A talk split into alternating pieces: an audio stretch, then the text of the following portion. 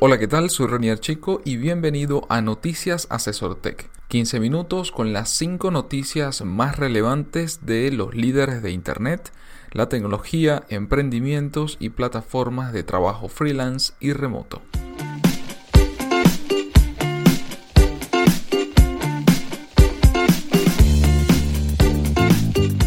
Cada lunes, Félix Bolívar y mi persona te comentaremos la información más relevante para que inicies la semana con buenas noticias.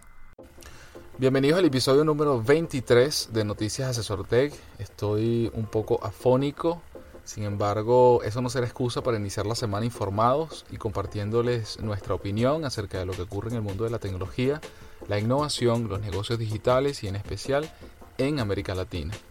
La primera noticia que queremos compartirles en este episodio número 23 tiene que ver con mujeres emprendedoras y específicamente con una chica de 29 años llamada Amber Vance Box que tuvo un espíritu emprendedor desde muy pequeña. Recientemente entró en la lista Force de los menores de 30 años para el comercio al por menor y el comercio electrónico. Amber dijo a Business Insider que ella comenzó su propio negocio en la escuela vendiendo faldas de jeans. Abro comillas. Eso fue cuando las faldas de jeans estaban de moda, dijo Amber. Me di cuenta de cómo hacer lucir el jeans usando jeans viejos y maquinillas de afeitar, comentó Amber. Cierro comillas. En ese momento Amber eh, estaba solo en sexto grado el negocio obviamente no duró mucho porque Amber aún no había aprendido una de las lecciones más fundamentales de los negocios, que es que el precio de mercado de los bienes de una empresa debe exceder el costo de la producción. Los maestros en aquel momento, además, los maestros no lo tomaron muy bien, mandando la mercancía que ella llevaba a la escuela a la última fila en cada una de las clases. Sin embargo, para el momento en que Amber era estudiante universitaria, ya era una emprendedora experimentada. Estaba haciendo nada más y nada menos que 100 mil dólares al año en un negocio de joyería que comenzó cuando estaba en su último año en la escuela secundaria. Ella comenta que las estaba haciendo en, su dormitorio y luego las vendía en, en los grandes almacenes de Dallas. El amor de Amber por la moda y el comercio minorista creció a medida que pasaban los años. En 2011, cuando tenía solo 23 años y trabajaba como personal shopper, lanzó un blog para atraer potenciales clientes. Ese proyecto llevó a la creación de Reward Style, una plataforma que permite a los llamados influyentes ganar dinero con su contenido social. En 2014, en respuesta a la explosiva popularidad de Instagram, Amber lanzó like2note.it. El servicio hace posible que los usuarios compren los artículos que sus influenciadores favoritos de Instagram publican. Cuando un comprador le, da me gusta o le da like a una foto en Instagram, recibe un correo electrónico con información sobre dónde puede comprar el artículo que le gusta. Solo en 2014 los usuarios han comprado más de 250 millones de dólares en mercancías a través de ese servicio. En esta entrevista que Amber le dio al, equipo de Business Insider, compartió sus mejores consejos para los jóvenes aspirantes a emprendedores sobre cómo comenzar su propia empresa. Ella mencionó los siguientes aspectos. Número 1. Aprende todo lo que puedas sobre tu industria. Número 2. Sé tu propio cliente. Y número 3, construye el equipo adecuado. El equipo fundador es vital para el futuro del éxito de tu empresa. Si eres una empresa de tecnología y la mayoría de las startups en estos días se ocupan de algún tipo de tecnología, entonces tienes que encontrar ingenieros con experiencia. Van a ser más caros, pero valen la pena. Y la segunda cosa es encontrar personas con experiencia operacional, tan pronto como sea posible. Tú puedes tener la visión, pero necesitas la gestión y no subestimes la importancia del marketing. Puedes tener una gran idea, pero si no tienes un equipo sólido o recursos para comercializarlo, entonces esa idea no irá a ninguna parte. Pues esto es solo un resumen de, esta entrevista y de estos consejos que, mencionó Amber, eh, una chica de solo 29 años y que ya, bueno, encabeza la lista Forbes de menores de 30, facturando, como les mencionaba, pues más de 250 millones de dólares al año en una de las empresas que hasta ahora ha fundado, ¿no? un ejemplo más de perseverancia, de ese espíritu emprendedor y donde eh, en una industria que pareciera tener siempre los mismos nombres, como es la moda, o las mismas marcas, pues se abrió paso y, está, y es exitosa y a unos niveles realmente impresionantes y aprovechando siempre los recursos del momento y, ese timing que hemos mencionado nosotros en, otras noticias. Excelente, qué bueno escuchar ese tipo de, de noticias y que, bueno, que sean cada vez más mujeres emprendedoras y que, traigan noticias positivas al, medio. Así es. Bien, y seguimos con el tema ya un poco de startup, inversiones, etcétera, pero muy relacionado con la siguiente. Se crea un fondo de inversión para criptomonedas dirigido a empresarios latinoamericanos. Este proyecto podría ayudar para que las personas con grandes capitales en Latinoamérica se vinculen de manera segura con las criptomonedas, protegiendo su inversión de la inestabilidad de las monedas locales y prometiendo márgenes de ganancia anuales mínimos eh, equivalente al 24% del capital aportado. El principal, eh, digamos, gestor de todo esto es un exgerente que viene de una consultora Maven Company. Eh, y la iniciativa se denomina Crypto Asset Fund, la cual tiene como objetivo recaudar 50 millones de dólares con el propósito de comprar eh, diferentes criptomonedas y atraer a personas solventes que quieran invertir en los distintos países latinoamericanos para invertir en este sector. El nombre de la persona creadora es Roberto Ponce Romay, que como dije anteriormente no es gerente, evidentemente está asociado con un grupo importante de otras personas y en entrevista realizada a Coindesk, él dio a conocer que van a invertir en diferentes monedas como Bitcoin, Ether, Zcash, Ripple, Litecoin y Dash. La primera meta del fondo se estima en 10 millones de dólares y en estos momentos está en su última etapa y se espera que se cierre sea anunciado a finales de este mes de julio. Él explicó, Romay explicó que este fondo tiene un propósito doble. En primer lugar, destaca que fue diseñado para dar a los inversionistas una nueva forma de cubrir sus inversiones en países cuyas economías han mostrado muy poca estabilidad en América Latina. Y en segundo, trata de proporcionar oportunidades a los interesados para que puedan aprender con seguridad sobre todas estas nuevas tecnologías, criptomonedas, etcétera, y su importante rol en futuras inversiones. A medida que los inversionistas del fondo se vayan familiarizando con estos activos digitales, que la empresa podrá obtener nuevos fondos para que eventualmente también se incluyan nuevas propuestas de lo que llaman ahora ECO, ICO, que inicia Cryptocurrency Offer, es decir, ofertas públicas iniciales pero basadas en criptomonedas.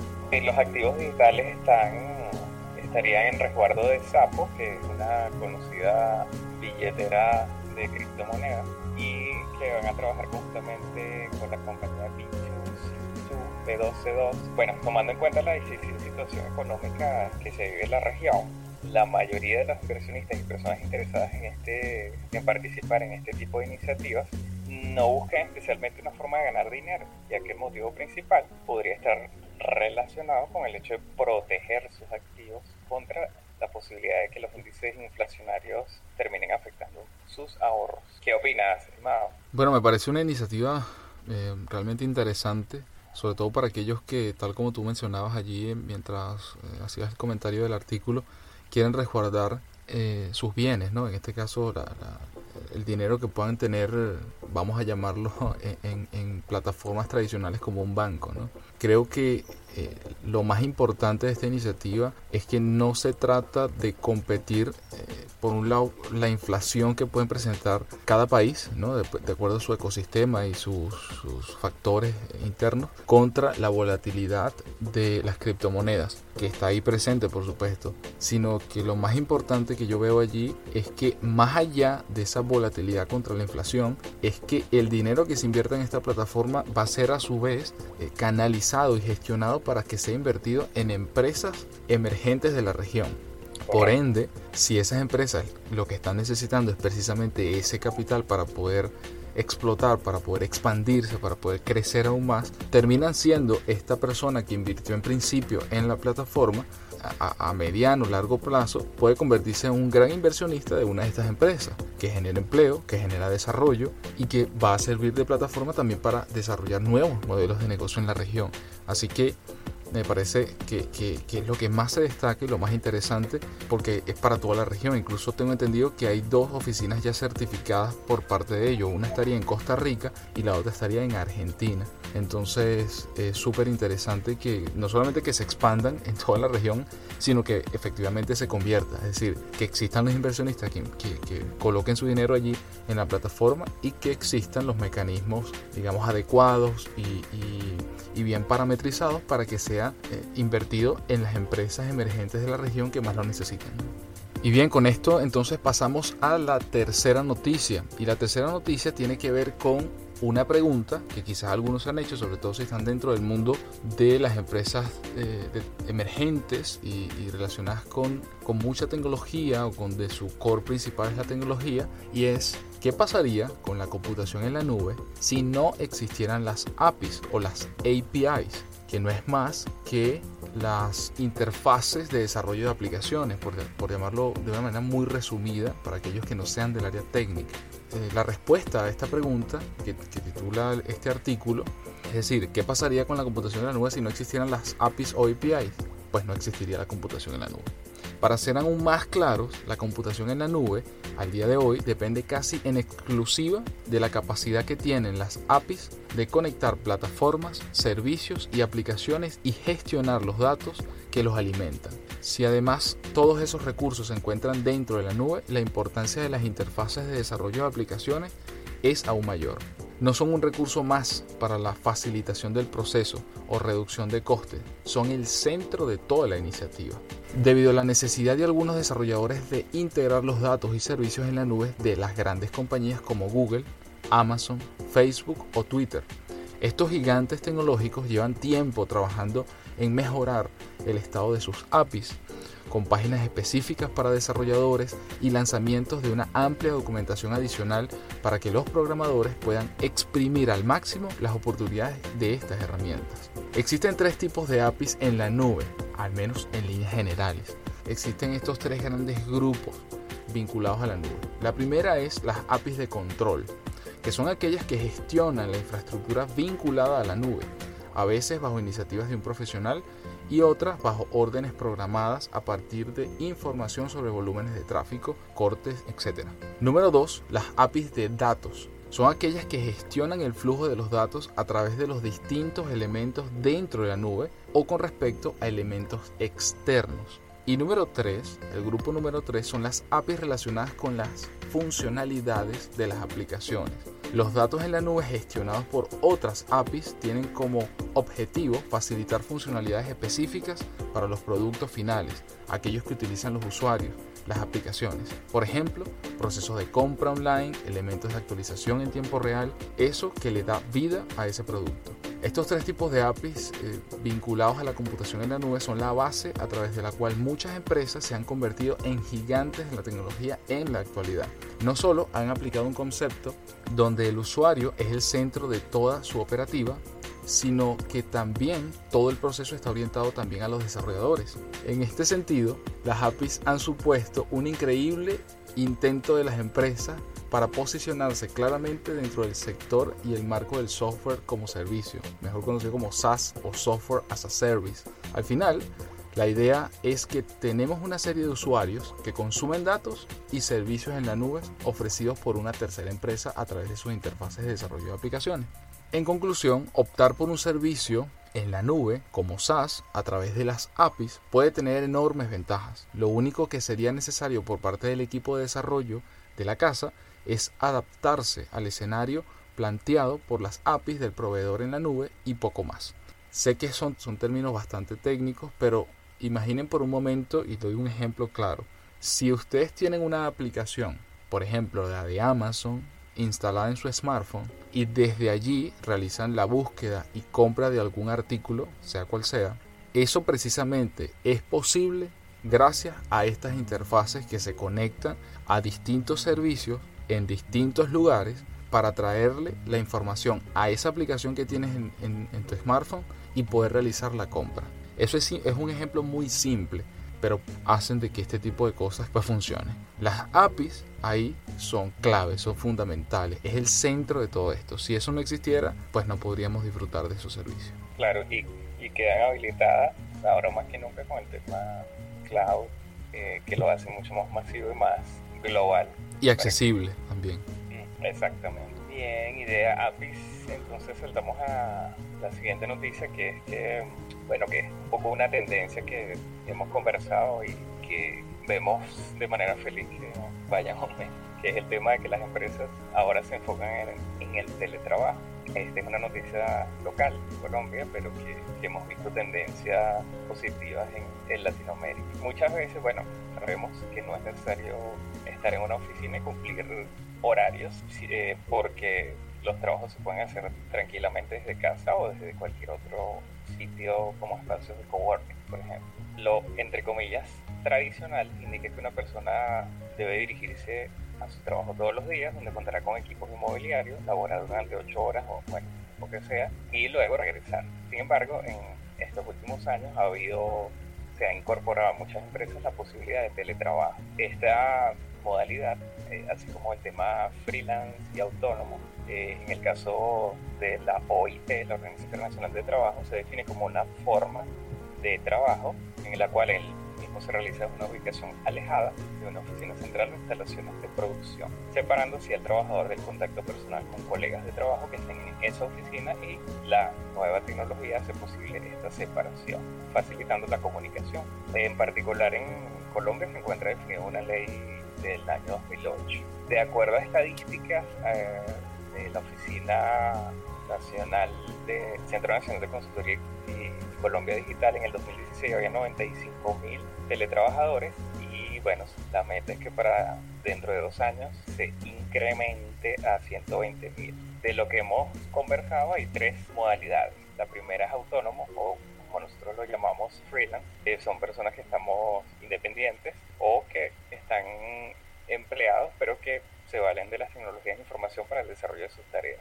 El teletrabajo suplementario se basa en trabajadores con contrato laboral que alternan sus tareas en distintos días de la semana y un lugar fuera de ella, o sea, dentro de la empresa y fuera de ella. Se entiende que al menos dos días a la semana están fuera de la oficina. Eh, y finalmente el teletrabajo móvil, que es, lo que hemos visto, digamos, más comúnmente, que son aquellos trabajadores que están eh, en campo pero que tienen dispositivos móviles para ejecutar sus tareas y su actividad laboral, como por ejemplo hemos visto la gente de DHL, FedEx o, de las Telecom que van a llevar sus dispositivos portátiles y perfectamente pueden realizar sus labores desde el campo, desde móvil, desde donde estén. Eh, esta, bueno, digamos que el resto del artículo está interesante para que lo revisen, pero haciendo una paréntesis, o sea, nosotros hemos hablado, estas son oportunidades para el cambio, para la mejora de tanto de las empresas como en el caso de los trabajadores que no tienen que estar sentados en un escritorio las ocho horas que muchas veces no son productivos, sino que perfectamente pueden estar haciendo desde un sitio más agradable, desde su casa, incluso si tienen familia, estar más cerca de su familia y, y poder estar cumpliendo con los objetivos, que es lo más importante y no tanto cumplir con un horario diario. Entonces, bueno, creo que desde aquí nuestro voto es para seguir animando a las empresas a que incrementen esto y a la gente también para que se dedique a, investigar un poco y aprender del tema de trabajo freelance que hoy en día es mucho más común y te da muchas más oportunidades de, de expandirte a otros rincones del planeta. Sí, y aumentar tus niveles de experiencia también, ¿no? En, las nuevas formas de trabajo. Yo creo que te obliga también a ser aún más autodidacta, cosa que está muy bien que sea así. Y lo que usualmente ocurre es que terminas siendo un referente en lo que haces. Te obliga a, a mantenerte comunicado frecuentemente con el equipo de trabajo. Y, no, y, ojo, no porque estés en el, en el, lugar no lo haces, sino que sabes que cuando lo vas a hacer, lo mencionábamos, lo mencionábamos la semana pasada o, o en el episodio 22, 21, eh, cuando hablábamos de las reuniones de 30 minutos, ¿no? Y es un poco eso, es decir, como yo sé que no estoy en la oficina, como yo sé que el tiempo vale y vale dinero tanto para la empresa a la cual yo le puedo estar trabajando remotamente y para mí, pues yo trato de que ese tiempo sea el más productivo posible. No irse por cualquier tangente en la conversación que pueda más bien terminar en nada. Entonces creo que eh, la, la, productividad gira alrededor de dónde te sientes mejor haciendo lo que te gusta hacer. Entonces, si ese haciendo algo bien me, parece que lo puedo hacer de repente de noche o de repente en la mañana o, en las tardes o en la montaña o en la playa, probablemente los resultados van a ser mucho más productivos que si estás en un lugar donde no te sientes cómodo.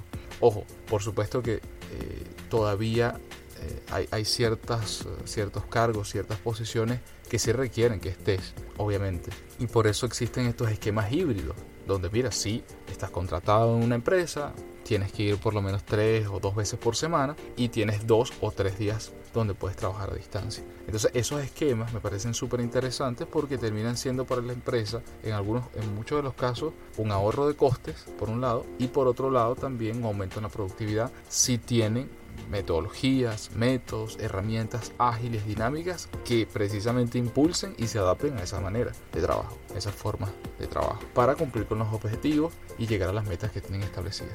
Correcto. Y, y bueno, está el tema para el tema freelance, ya lo hemos mencionado, pero probablemente hagamos otro, otro podcast un poquito más extenso, pero los que quieran, por ejemplo, iniciarse, están páginas que recomendamos nosotros, que, porque estamos allí, como Upwork Freelancer, que son, digamos, las principales, no las únicas, pero sí las principales para los freelancers y las empresas que, que buscan este tipo de, de modelos. Exactamente. Y con eso, bueno, nos vamos a la última noticia de este episodio número 23. Como siempre les recordamos que todos los artículos que le mencionamos siempre los dejamos adjunto al podcast para que puedan profundizar en cada uno de ellos. Y les decía que en la última noticia de hoy tiene que ver mucho con lo que acabamos de comentar de trabajo a distancia. ¿Por qué? Bueno, porque resulta que hay una iniciativa que se llama El Sistema, que es el cupido de las startups. ¿Qué significa esto o qué es esto? Animarse a montar un negocio es apenas el primer paso en la larga carrera de la vida emprendedora. Una vez que lograste construir tu producto mínimo viable, deberás conseguir aquellos que probarán tu producto o servicio. El siguiente paso es seguir afinando tu modelo de negocio y conseguir nuevos clientes. Pero alcanzar esta meta no siempre es una tarea sencilla, mucho menos luego de que muchos emprendedores tienden a caminar en solitario y a vincularse poco con los distintos actores del ecosistema. Y esto no es siempre por gusto, sino por poco conocimiento de los actores, de la actividad emprendedora y de lo que implica seguir evolucionando. Ante la poca trazabilidad y datos reales de la creación de desarrollos de startup en el país, específicamente en México, Valero, un facilitador y articulador de negocios que apoya y vincula a los emprendedores, empresarios e inversionistas mexicanos que quieren incursionar precisamente en el mercado global, Valero decidió lanzar esta iniciativa que se llama Startup Link. Se trata de una plataforma que busca impulsar el crecimiento de las startups al ligarlas con mentores y consultores. Abro comillas. Surge al detectar una necesidad de mentoría y acompañamiento en las etapas tempranas de estos negocios para lograr que despeguen, explica en una entrevista Ángel Bañuelos, presidente de Valero.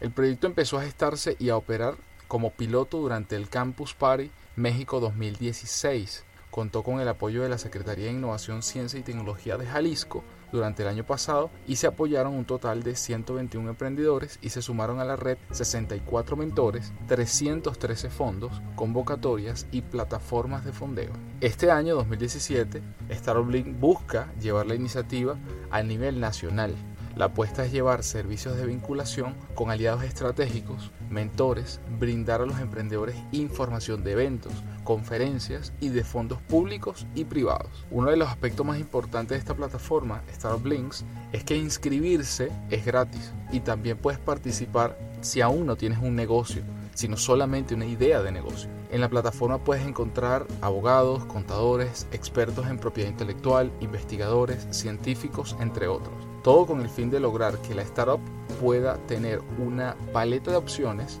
y que cuente con la mentoría a bajo costo, además de constituirse como empresa o generar o atraer más talentos, dependiendo del caso. Genial.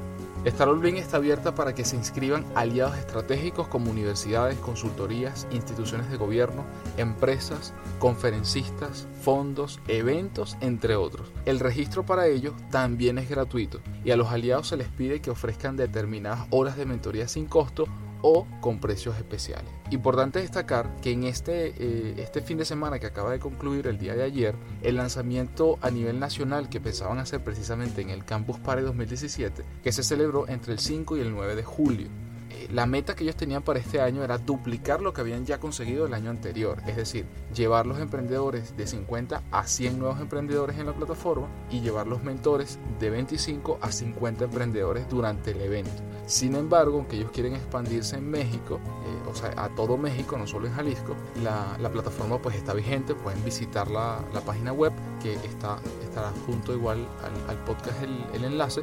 Y, y la idea es precisamente inscribirse, aportar porque como bien lo mencionábamos en la noticia anterior, esta mentoría, este, esta ayuda, esta, esta consultoría o asesoría, uno la puede realizar también a distancia. Así que mientras más aportemos a la plataforma, se hace más robusta, hacemos que esa comunidad crezca y pueda expandirse más rápidamente no solo a todo México, sino a toda Latinoamérica. Genial, sí, este, este tipo de iniciativas es, muy agradable verlas expandirse en, en nuestro continente, pues sobre todo en la América Latina que está tan pienso yo que necesita eh, mucho el impulso a las startups, Exactamente. como se hace en Estados Unidos o en otras partes del planeta. Correcto, así es. Y bueno, con esto llegamos al final del episodio número 23 de Noticias Asesor Tech. Como siempre, gracias por escucharnos y si les gustó, no olviden suscribirse a nuestro canal en SoundCloud, compartirlo con sus compañeros, amigos y familiares. Nos escuchamos el próximo día lunes.